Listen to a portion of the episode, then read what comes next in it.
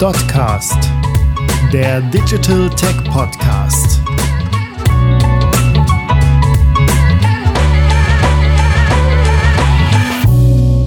Migration im E-Business vom On-Premise-Monolithen in die Cloud. Im zweiten Teil unserer Migrationsserie blickt Gründer und Geschäftsführer der DotSource Christian Krötsch im Gespräch mit Luisa Reichstätter auf verschiedene Facetten was seine eigene Biografie mit Intershop zu tun hat, welche Ups und Downs das Unternehmen durchgemacht hat und warum in der aktuellen Salesforce E-Commerce Software eigentlich noch viel von jenem Code steckt, an dem Christian Krötsch und Christian Malik als junge Programmierer kurz nach der Jahrtausendwende mitarbeiteten. Der Talk ist aber nicht nur ein persönlicher Rückblick auf ein Vierteljahrhundert E-Commerce-Geschichte, sondern vielmehr geht es um die konkrete Frage, wie Unternehmen, die einen On-Premise-Monolithen betreiben, diesen bei einer Migration ablösen können. Weitere Infos, Insights und viele spannende Webinare findet ihr auf unserer Website www.dotsource.de oder in den Show Notes. Herzlich willkommen zum zweiten Teil ähm, des Podcasts Migration. Ähm, Christian, heute geht es weniger um das allgemeine Thema Migration, was wir beim letzten Mal besprochen haben. Wie migriert man grundsätzlich? Welche Vorbereitungen sind zu treffen? Wie kann man sich eine Migration ähm, metaphorisch vergegenwärtigen, um sie sich besser vorzustellen? Heute wollen wir relativ konkret über einen Use Case sprechen und ähm, mal Gedanken äh, durchspielen, wie es wäre, Intershop als E-Commerce-Software abzulösen. Bevor wir da in Medias Res gehen, wollte ich ein bisschen dich fragen, ähm, ob du ein paar Worte zu Intershop sagen kannst, weil das ist ja nicht irgendeine E-Commerce-Software, sondern nach eigenen Angaben die erste funktionierende E-Commerce-Software der Welt, die diesen ganzen fundamentalen Wandel angestoßen hat in unserem Konsumverhalten. Ja, also erstmal herzlich willkommen. Äh, wie gesagt, mein Name ist Christian Otto Grütsch, ich bin Geschäftsführer und Gründer der Dorzos und freue mich hier mit dir schon zum zweiten Mal diesen äh, Podcast aufzunehmen. Ja, zum Thema Intershop. Also ich sitze ja in Jena, so wie auch äh, Teile der Dorzos sitzen ja in Jena, beziehungsweise die Dorzos wurde in Jena gegründet. Und es ist ja auch kein Geheimnis, dass ähm, sozusagen äh, wesentliche Teile der Gründer, nämlich äh, der Christian Malik und ich, äh, haben ja mal bei Intershop gearbeitet und äh, das ist sozusagen Intershop ist sozusagen die Keimzelle für ganz, ganz viele Digitalfirmen, die wir hier in, in Jena heute haben. Und äh, letztendlich ist das auch schon die ganze Geschichte. Also äh, Intershop hat äh, quasi das erste äh, die erste kommerzielle E-Commerce und Online-Shop-Software rausgebracht, äh, Ende der 90er Jahre. Ich glaube so, äh, ich glaube so 96, 97, 98 so ungefähr rum äh, muss das, 1998 rum muss das gewesen sein. Ähm, die war damals noch auf äh, Perl basierend. Äh, das wurde dann irgendwann später abgespalten und heißt heute ePages. Ähm, heute ist es, glaube ich, PHP basiert. Ähm, und äh, ja, da gab es sozusagen diese, diese erste äh, Intershop-Software.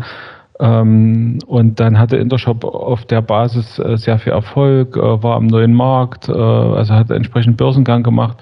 Und äh, ungefähr zwei Wochen nachdem ich angefangen hatte, ähm, das war auch zwei Wochen nachdem die ganze Firma für ein Offsite nach Mallorca gefahren ist, also ich habe sozusagen die besten Zeiten verpasst, platzte dann der neue Markt oder platzte die Börsenblase am neuen Markt. Und ähm, mit entsprechenden Konsequenzen auf den ganzen Sektor damals und äh, natürlich auch für Intershop selber, weil Intershop war dann von einer Bewertung, die höher war als die von BASF, dann halt äh, stark zusammengeschrumpft und ähm, ja, das ähm, hat sich dann mehr oder weniger äh, mit vielen Höhen und Tiefen ähm, hat man dann eben, sag ich mal, rein wirtschaftlich gekämpft und äh, steht jetzt heute auch, ist heute immer noch an der Börse notiert, die Intershop-Aktie und äh, finanziellen Zahlen haben sich auch stabilisiert und äh, da ist, eine, ist jetzt, sage ich mal, eine solide mittelständische Softwarefirma heute draus, draus geworden, die aber nach wie vor noch äh, international aktiv ist. Aber das ist ja eigentlich heute gar nicht Thema, weil Thema ist ja eher die, sage ich mal, die, das Technologische. Deswegen nochmal kurz der Abriss zum, zum Business. Äh, technisch äh, ist es so, dass man damals ähm, äh, sozusagen die Intershop-Software neu programmiert hat auf Java das war dann, äh, das hieß damals Intershop Infinity äh, und äh, ach, das war Ja, das letztendlich war das so äh, 2000 rum war das schon war das schon abgeschlossen und und lief dann bei vielen Kunden und äh, das bedeutet auch heute noch hat man äh, hier und da auch tatsächlich noch diese diese ältere Version im, im Einsatz, aber ganz äh, ganz wenig nur noch und äh, woran ich dann beteiligt war, äh, ich war ja damals in der Kernproduktentwicklung bei Intershop.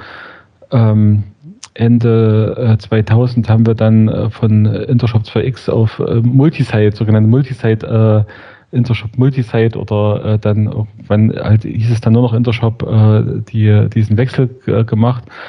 Und letztendlich diese Architektur, die damals gebaut wurde, die hat im Grunde genommen ähm, die ganzen 20 Jahre überlebt und ist heute noch so vorhanden mhm. und, ähm, und hat es letztendlich dann äh, nicht nur in das aktuelle Cloud-Angebot von Intershop geschafft, sondern ist auch die Grundlage für die äh, Salesforce B2C Commerce Cloud äh, tatsächlich, weil ja. der äh, Stefan äh, Schambach, das war ja der Gründer von Intershop, gemeinsam mit dem äh, Wilfried Beek und dem Carsten Schneider, die sind dann äh, kurz nachdem ich angefangen hatte bei Intershop, ich war von 2000 bis äh, 2004 da, ich glaube 2001 oder 2002 sind die alle rausgegangen. Wie gesagt, der Wilfried Beek hat sich dann äh, die, die alte Intershop-Software genommen und hat ePages gegründet. Der, und der Stefan Schambach hat, hat mit einer Source-Code-Lizenz hat er Demandware aufgebaut, weil er hat schon sehr früh an das Cloud-Thema ge, geglaubt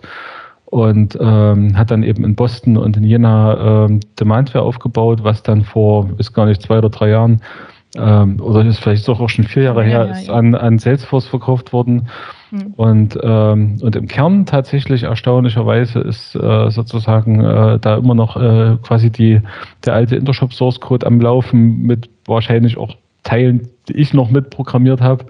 Und äh, das aktuelle Cloud-Offering von, von Intershop selber ähm, ist sozusagen ähm, ja auch auf dieser, auf dieser Architektur äh, basiert, die wir da vor 20 Jahren erfunden hatten. So, also das mal als kleiner geschichtlicher Abriss. Ähm, es ist auf alle Fälle sehr spannend und es ist schön, dass man, sage ich mal, hier in Jena sitzt, wo so viel E-Commerce-Geschichte passiert ist und nach wie vor passiert. Genau, darauf wollte ich ein bisschen mit der Frage hinaus, ähm, mal gedanklich zurückzureisen in die späten 90er, in die frühen 2000er Jahre. Du hast ja jetzt beschrieben, dass da noch ziemlich viel alter Code, alte Architektur, alte Gedanken ähm, in der aktuellen äh, Intershop-Software oder in der Intershop-Software steckt, die ähm, aber trotzdem von vielen Unternehmen äh, möglicherweise abgelöst werden möchte.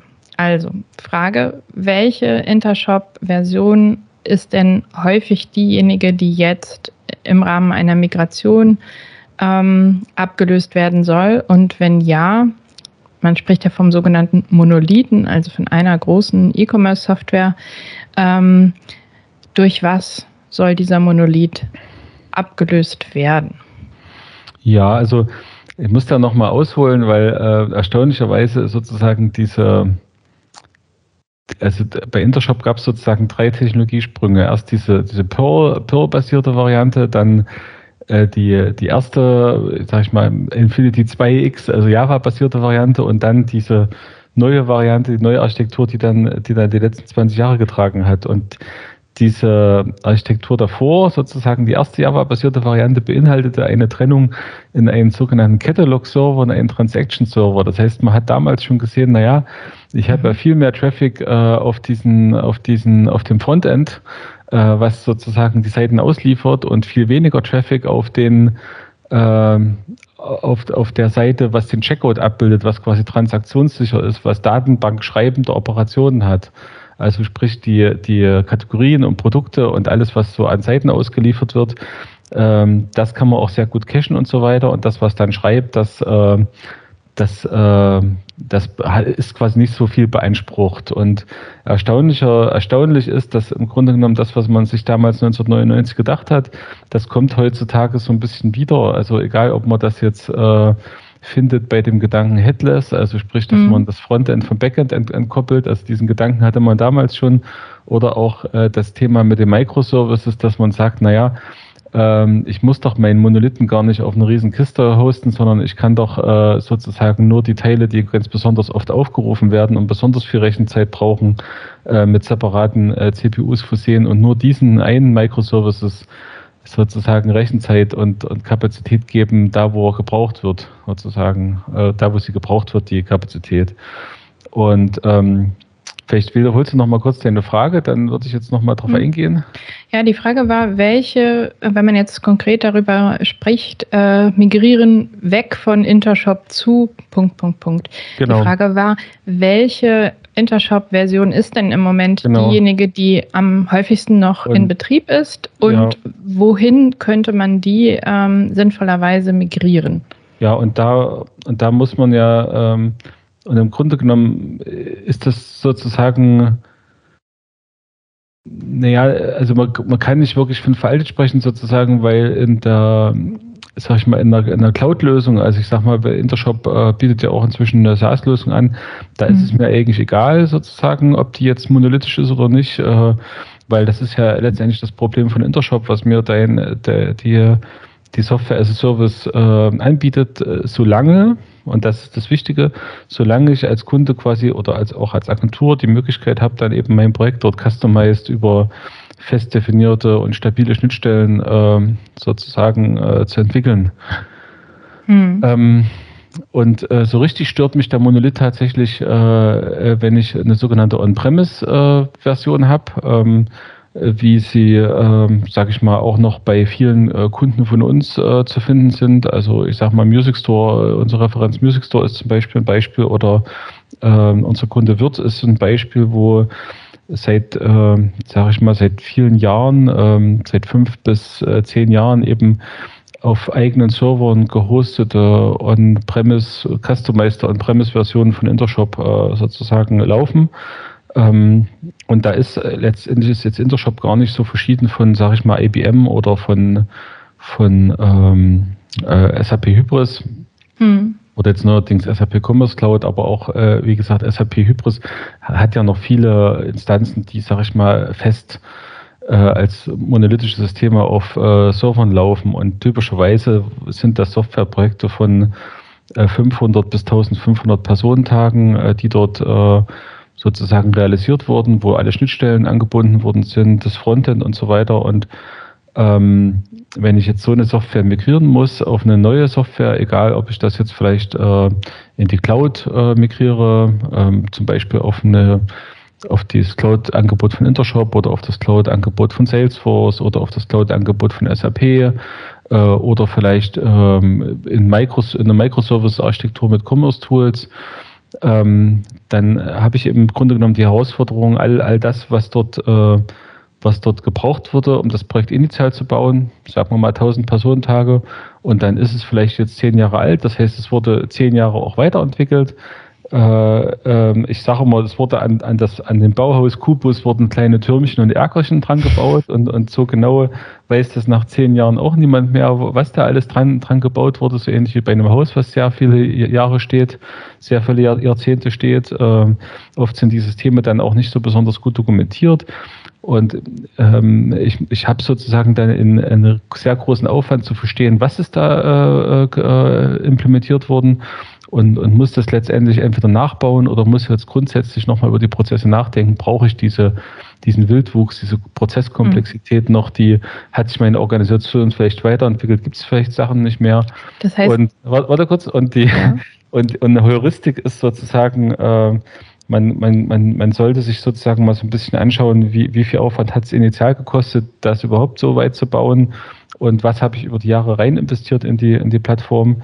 Und das gibt mir so ein bisschen eine, eine Maßzahl, äh, wie umfangreich, wie aufwendig so eine Migration dann werden könnte vom Projekt her. Hm. Ähm, ich würde trotzdem gerne noch mal einen Schritt zurückgehen, denn du hast ja schon angesprochen, dass man meine Frage eigentlich gar nicht so pauschal beantworten kann. Ne? Wenn Sie bei Intershop sind, gehen Sie dahin, sondern dass das immer mit einem sehr großen ähm, Beratungsaufwand ähm, verbunden ist, die Anforderungen aufzunehmen und sich ganz genau anzuschauen, wie sind denn die Strukturen in diesem E-Commerce-System. Und das ist, glaube ich, auch, äh, wenn ich dich richtig verstanden habe, unabhängig davon, ob es B2C oder B2B ist oder B2, ähm, B2C. Die große strategische Frage wäre ja, auch ganz unabhängig vom E-Commerce-Anbieter, wie kann man denn überhaupt verhindern, dass äh, solche unübersichtlichen, ähm, verschnörkelten Strukturen wie in einem, wie in einer Kathedrale mit irgendwelchen Geheimausgängen äh, für irgendwelche Bischöfe entstehen. Wie ähm, kann man denn auch über Jahre ähm, sein E-Business clean und äh, sozusagen in der Hinsicht zukunftsfähig halten? Also welche Strategie ist da die empfehlenswerte, ganz unabhängig vom, ähm, von der Software? Naja, also es ist halt immer die Frage, äh, möchte ich das unbedingt, ne? weil, weil im, im Prinzip äh, reflektiert ja so eine Struktur auch eine Entwicklung von einem Unternehmen, von äh, Prozessen und äh, sicherlich auch ein Wettbewerbsvorteil. Ähm, auf der anderen Seite muss man sagen, dass sich das Internet ja so schnell entwickelt, dass das und, und die Wirtschaft allgemein, dass äh, ich sozusagen eigentlich einfachere Strukturen benötige, um mich schneller zu ändern, um schneller, um, um endiger zu werden. Und ähm, da ist, sage ich mal, das ist, das ist dann typischerweise der, der Microservice-Pitch äh, sozusagen, dass man sagt, man, mhm. man, man schaut, dass wir die Funktion, äh, äh, sage ich mal, in viele verschiedene Funktionsbausteine zerlegt, die ich einzeln äh, zu- und abschalten kann, die, die ich austauschen kann. Ähm, und das, also das ist sozusagen die eine Antwort und die andere, die, also das ist die eine Antwort der Industrie und die andere Antwort der Industrie ist dann äh, Cloud Offering. Das, äh, das, das hilft mir jetzt zwar nicht unbedingt, ähm, weniger komplex in meinen Business-Anforderungen zu werden, aber das bewahrt mich zumindest vor großen Migrationen, weil, sag ich mal, diese äh, On-Premise-Systeme haben halt den Nachteil, dass alle, alle paar Jahre das Internet entwickelt sich weiter, Technologie entwickelt sich weiter, alle paar Jahre kommt eben eine neue Version raus und dann musste ich eben große Teile von dem Projekt Invest nochmal bringen, um eben den äh, Code und meine Anforderungen auf die neue Technologieplattform zu heben. Und in der Cloud äh, sage ich mal, die Cloud-Anbieter sagen immer, ja, ihr habt dann keine Migration mehr. Das, das, so ganz genau stimmt das auch nicht sondern man muss sich eher vorstellen, man hat viele kleine Migrationen, so aller, aller halben Jahre sozusagen oder, oder jeden Monat kommen halt neue Features, die dann im Rahmen der kontinuierlichen Entwicklung dann angepasst werden, sodass das, äh, sodass ich kein Einmal-Invest habe, sondern dass eher flach geklopft wird sozusagen. Und ähm, ich bin auch ein Stück weit auch limitiert in den, in den Anpassungen, weil die, äh, äh was ich da, sag ich mal, in der Cloud äh, treiben kann, sodass, äh, naja, ähm, letztendlich äh, ich auch gar nicht die Chance habe, so mega viele Erkossen und, und, und Türmchen äh, letztendlich zu bauen. Hm. Wir haben ähm, vielleicht äh, ganz kurz nochmal weg von, von dem konkreten Use Case Intershop. Ähm, wir haben ja in der DotSource ähm, CH Beck migriert von einer Standardlösung beziehungsweise einer monolithischen Eigenentwicklung hin zu Microservices und Commerce Tools. Und ähm, bei dieser, ähm, ja, bei diesem Use Case stand im Vordergrund, ähm, dass dieses große Verlagshaus mit äh, 17 Millionen Produkten in genauso vielen Kategorien äh, quasi ähm, es zu tun hat, weil es eben so viele Bücher gibt und man in diesem Shop nicht nur Bücher von CH Beck kaufen kann, sondern alle möglichen Bücher, im Grunde wie bei Amazon. Und ähm, da war im Grunde die Herausforderung ja eine monolithische Eigenentwicklung abzulösen, die auch schon fast 20 Jahre alt, ähm, alt war. Und der Vorteil von Microservices in diesem Projekt ähm, war ja eindeutig, ähm, dass man Microservice und Cloud verbunden hat und ähm, die ähm, den ganzen E-Commerce-Sektor an sämtliche Drittsysteme im Verlagshaus auch endlich richtig anbinden konnte. Wie hoch ist denn dieser Faktor der Anbindung des E-Commerce-Systems an die restliche Systemlandschaft, also Stichwort äh, Integration, Schnittstellen? Wie wichtig ist das denn für eine zukunftsfähige, äh, für ein zukunftsfähiges Unternehmen insgesamt? Also naja. E-Commerce nicht nur separat hm. zu denken, sondern ja. eben gerade das große Ganze ja. zu betrachten. Ähm Äh, klar, das ist, äh, sag ich mal, die Herausforderung, eine, eine der Hauptherausforderungen und äh, das, was es oft auch teuer macht, weil man findet sozusagen diese großen professionellen E-Commerce-Lösungen oft in reifen Unternehmen, in großen Unternehmen, in welchen die international sind, äh, viele Länder, Währungen, Sprachen, Produkte haben und äh, sozusagen eine entsprechende interne Systemlandschaft. Äh, und dafür gibt es ja jetzt auch neuartige Konzepte, dass man nicht Punkt-zu-Punkt-Verbindungen hat, sondern über einen Integration Layer zum Beispiel solche, solche Themen äh, löst.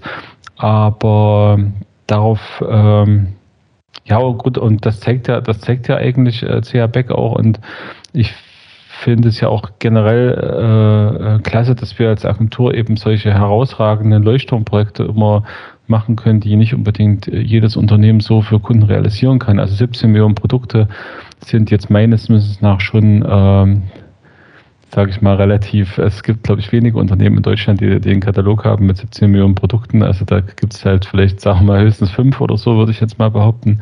Und mhm. die äh, performant in der Datenbank abzubilden, ist schon cool. Ähm, und das ist ähnlich ist es ja wie bei Esprit, auch bei Esprit, wo wir in der B2C Commerce Cloud äh, sage ich mal, was, was die Seitenladezeit und die, die Page Speed betrifft, äh, Zalando geschlagen haben. Mit, mit unseren äh, 380 oder 390 Dotzos-Mitarbeitern haben wir 3600 Zalando-Entwickler geschlagen. Da sind wir sehr stolz drauf. Diese David und, gegen äh, Goliath-Geschichte, Christian, äh, und, ist auf jeden Fall Teil 3. Äh, da das, wirst du jetzt noch nicht ähm, informiert, aber da kommen und, wir noch mal ganz ausführlich drauf zu sprechen. Und, und das äh, sowohl dieses mit den vielen Produkten, das Thema, als auch das Thema mit der B2C Commerce Cloud führt uns jetzt so ein kleines bisschen wieder zurück zu Intershop oder soll mich mhm. dahin führen, weil ja, wie gesagt, äh, die B2C Commerce Cloud ist ja im Kern Intershop und äh, diese 17 Millionen Produkte bei, bei Back, äh, ich sag mal, das war früher auch immer so ein bisschen eine Spezialität von Intershop, weil kann auch, konnte auch ganz viele oder kann auch ganz viele Produkte und der Vorteil war halt bei Intershop, dass, oder ja, ist es auch das noch, dass ich sozusagen äh, mir die, die Plattform relativ äh, wenig Möglichkeiten gibt, Dinge falsch zu machen. Das heißt, ich habe auch die Möglichkeit, komplexe Szenarien mit eher, ähm, sage ich mal jetzt nicht so ganz erfahrenen Entwicklern umzusetzen, ähm, äh, weil die Plattform an sich eben äh, für eine sehr, eine sehr hohe Performance gewährleistet.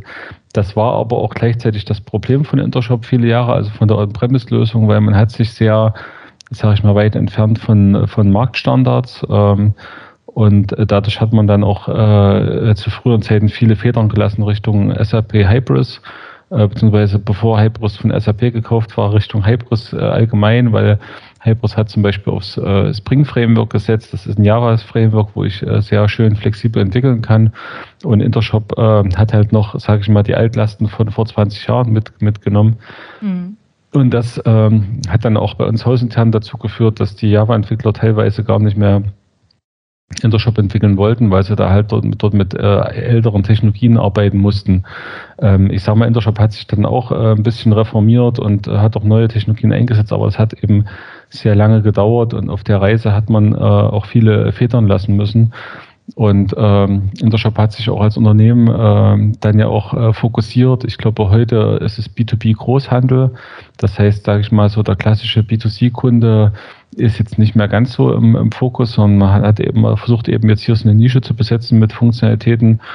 Und ähm, schon alleine das äh, kann zum Beispiel auch ein Grund sein, äh, jetzt von Intershop äh, sich wegzubewegen, weil man eben, ähm, sage ich mal, als zum Beispiel B2C-Händler ähm, bestimmte Funktionalitäten auch äh, oder Hersteller bestimmte Funktionalitäten auch vielleicht auf der Roadmap erwartet, mhm. äh, wo man sich, sage ich mal, von der Firmenstrategie Richtung B2B dann versucht er die B2B-Kunden halt äh, primär als glücklich zu machen. Ne? Also das ist so so ein äh, Thema. Ein anderes Thema war viele Jahre, sage ich mal, eine Unsicherheit in der Unternehmensentwicklung.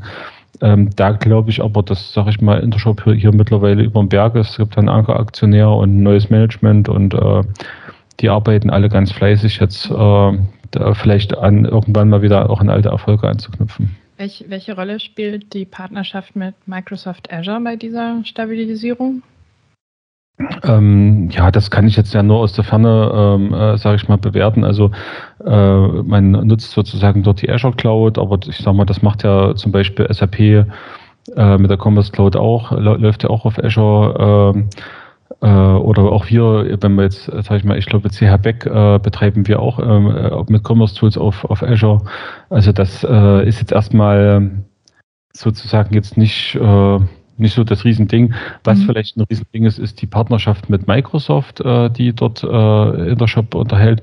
Aber ähm, gefühlt ähm, sind es halt doch schon zwei technologische Welten, weil ja, äh, sage ich mal, das Microsoft Dynamics auf äh, C äh, Sharp läuft, glaube ich, äh, oder, äh, oder .NET und ähm, es äh, im Prinzip auch eine, ein E-Commerce-System gibt von Microsoft, was äh, irgendwann mal abgespalten wurde und äh, sozusagen Intershop ja Java ist und, und das eigentlich eine andere technologische Welt ist als, als die .NET äh, C-Sharp-Welt, äh, ähm, sodass ich dann schon äh, ja, zwei verschiedene Technologiewelten habe und, und ich so diese, diese nahtlose Integration, wie das zum Beispiel Salesforce äh, machen kann ähm, mit, mit der Marketing Cloud, der Sales Cloud, der Commerce Cloud oder wie das Adobe machen kann oder wie das SAP machen kann. Also da kommt halt die Partnerschaft äh, äh, Microsoft und Intershop eben nicht so in dem Maße ran, dass das alles integriert auf einer Plattform ist. Hm. Jetzt ähm, finde ich das sehr spannend, die, äh, diese Nischenentwicklung, dass ähm, Intershop sich ähm, versucht, äh, sozusagen als Player im Bereich ähm, B2B ähm, zu positionieren, drehen wir doch die Eingangsfrage dieses äh, Gesprächs mal rum und fragen, wer sollte denn jetzt ähm, zu Intershop migrieren und wie sieht es da aus mit Anforderungen und Aufwänden und ähm, Dienstleistungspartnern? Hm. Also äh, vielleicht zunächst mal, das haben wir ja noch gar nicht beantwortet, wer sollte denn jetzt wegmigrieren? Also jetzt Prinzip, äh, jeder, der jetzt, sage ich mal, auf einer auf einer On-Premise-Variante sitzt von, äh, von, von einer SAP Hybris oder von einem Intershop oder sagen wir auf, also auf, auf On-Premise äh, Software sitzt, ganz allgemein, jetzt unabhängig von Intershop, muss ich sozusagen überlegen, ist, ist und alle fünf bis sieben Jahre muss ich das überlegen, ist mein nächstes System wieder On-Premise oder gehe ich in die Cloud? Und wenn ich dann in die Cloud gehe, gehe ich dann eher den Microservice-Weg oder gehe ich dann den äh, den, äh, sag ich mal, Software as a Service äh, Weg und und dann habe ich ja, sag ich mal, auch wieder die Wahl zwischen äh, Software as a Service äh, spezialisierter, äh, äh, fokussierter Nischenanbieter wie Intershop oder, sag ich mal, Cloud äh, Cloud Anbieter äh, im Sinne von Best of Suite äh, wie Adobe, SAP oder ähm, Salesforce. Ja? Mhm. Ähm, Genau so habe so, ich dich also, aber auch schon verstanden. Ne, also, ähm, also das ist erstmal ja. dort die, diese, diese Frage. Und jetzt, jetzt hast du ja gesagt, gefragt, wer sollte denn zu Intershop migrieren, richtig? Mhm, genau. Ähm, naja, im Prinzip, ähm, äh, sage ich mal, kann ich eben nur dafür werben, wenn ich eben jetzt äh, vor so einer Softwareauswahl stehe, ähm, mir das äh, gut anzuschauen. Also ich, ich kann ja, ich sag mal, ich kann mir, wie gesagt, den Commerce Cloud Weg gut vorstellen. Ich kann mir den, den Adobe, den SAP, den äh, Salesforce Weg gut vorstellen. Ähm, also speziell im B2B-Bereich ja, kann ich mir das äh, gut vorstellen und äh, und speziell im B2B-Bereich hat man ja auch immer verschiedene Anforderungen. Auch Spryker wäre da zum Beispiel zu nennen als eine, als im B2B-Bereich als eine, als eine Variante. Und ich kann dafür nur werben, dass man sich eben die Systeme äh, grundsätzlich gut anschaut und äh, die halt gut miteinander vergleicht und, und dann auch sicherlich die Expertise von der DotSource äh, mit, sich mit ins Haus holt, um dann eine optimale Auswahl und Empfehlung zu treffen und natürlich äh, Intershop dabei äh, mit einzubeziehen.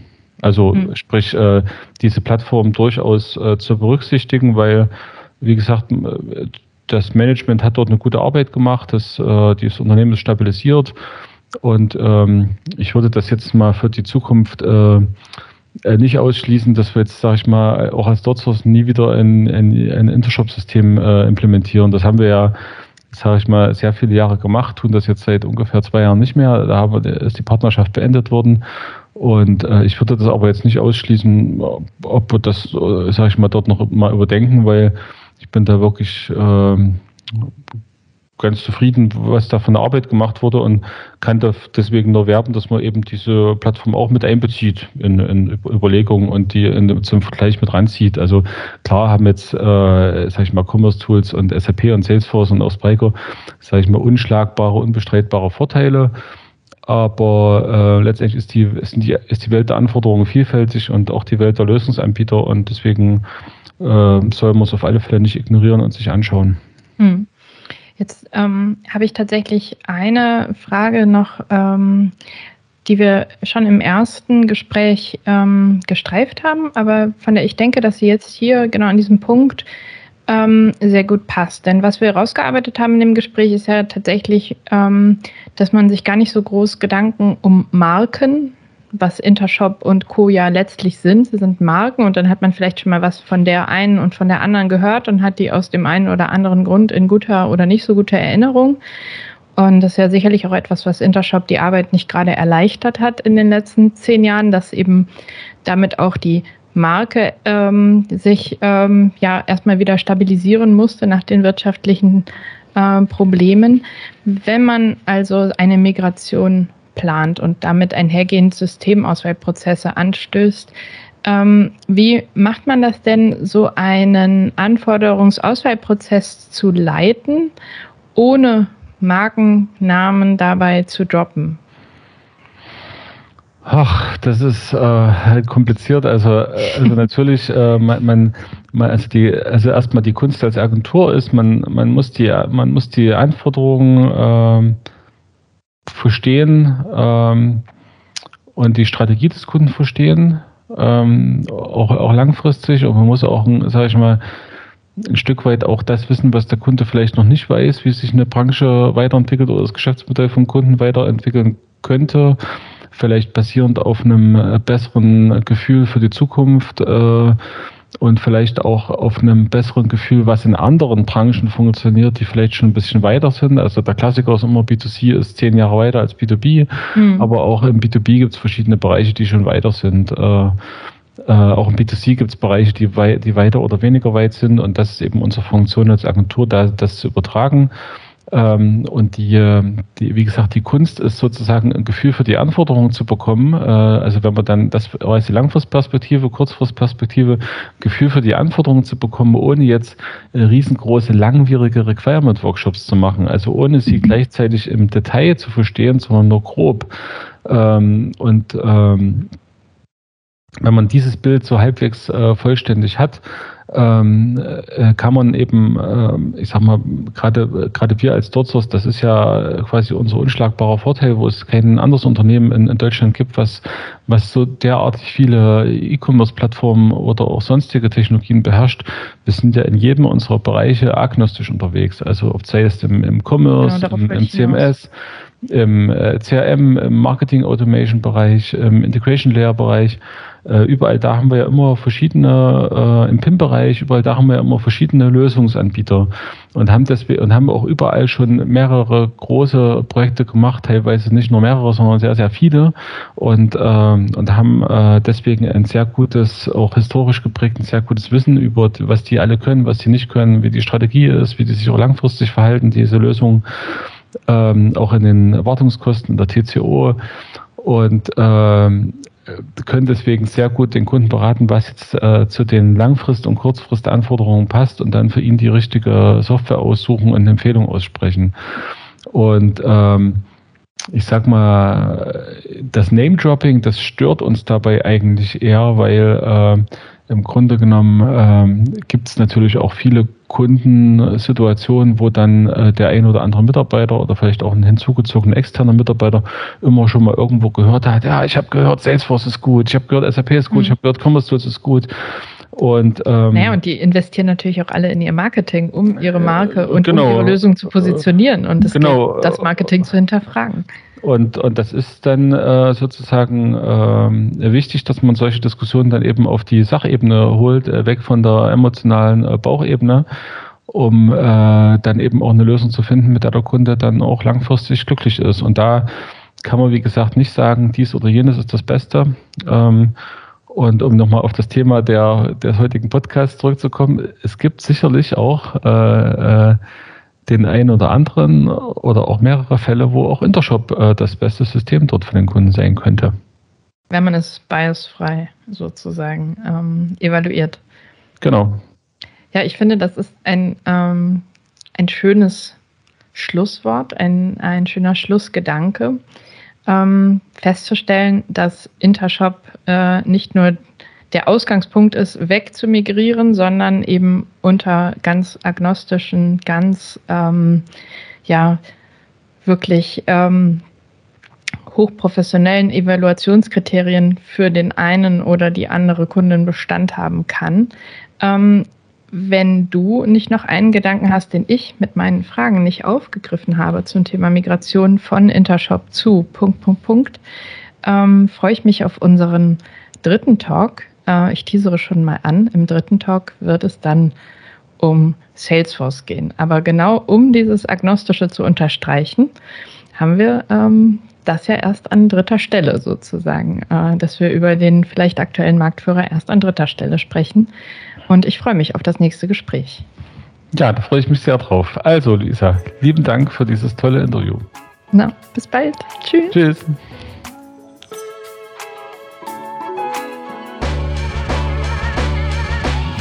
Der Dotcast ist eine Produktion der Digitalagentur DotSource. Wenn euch die Folge gefallen hat, lasst ein Like da, folgt uns und schaut das nächste Mal auch wieder rein.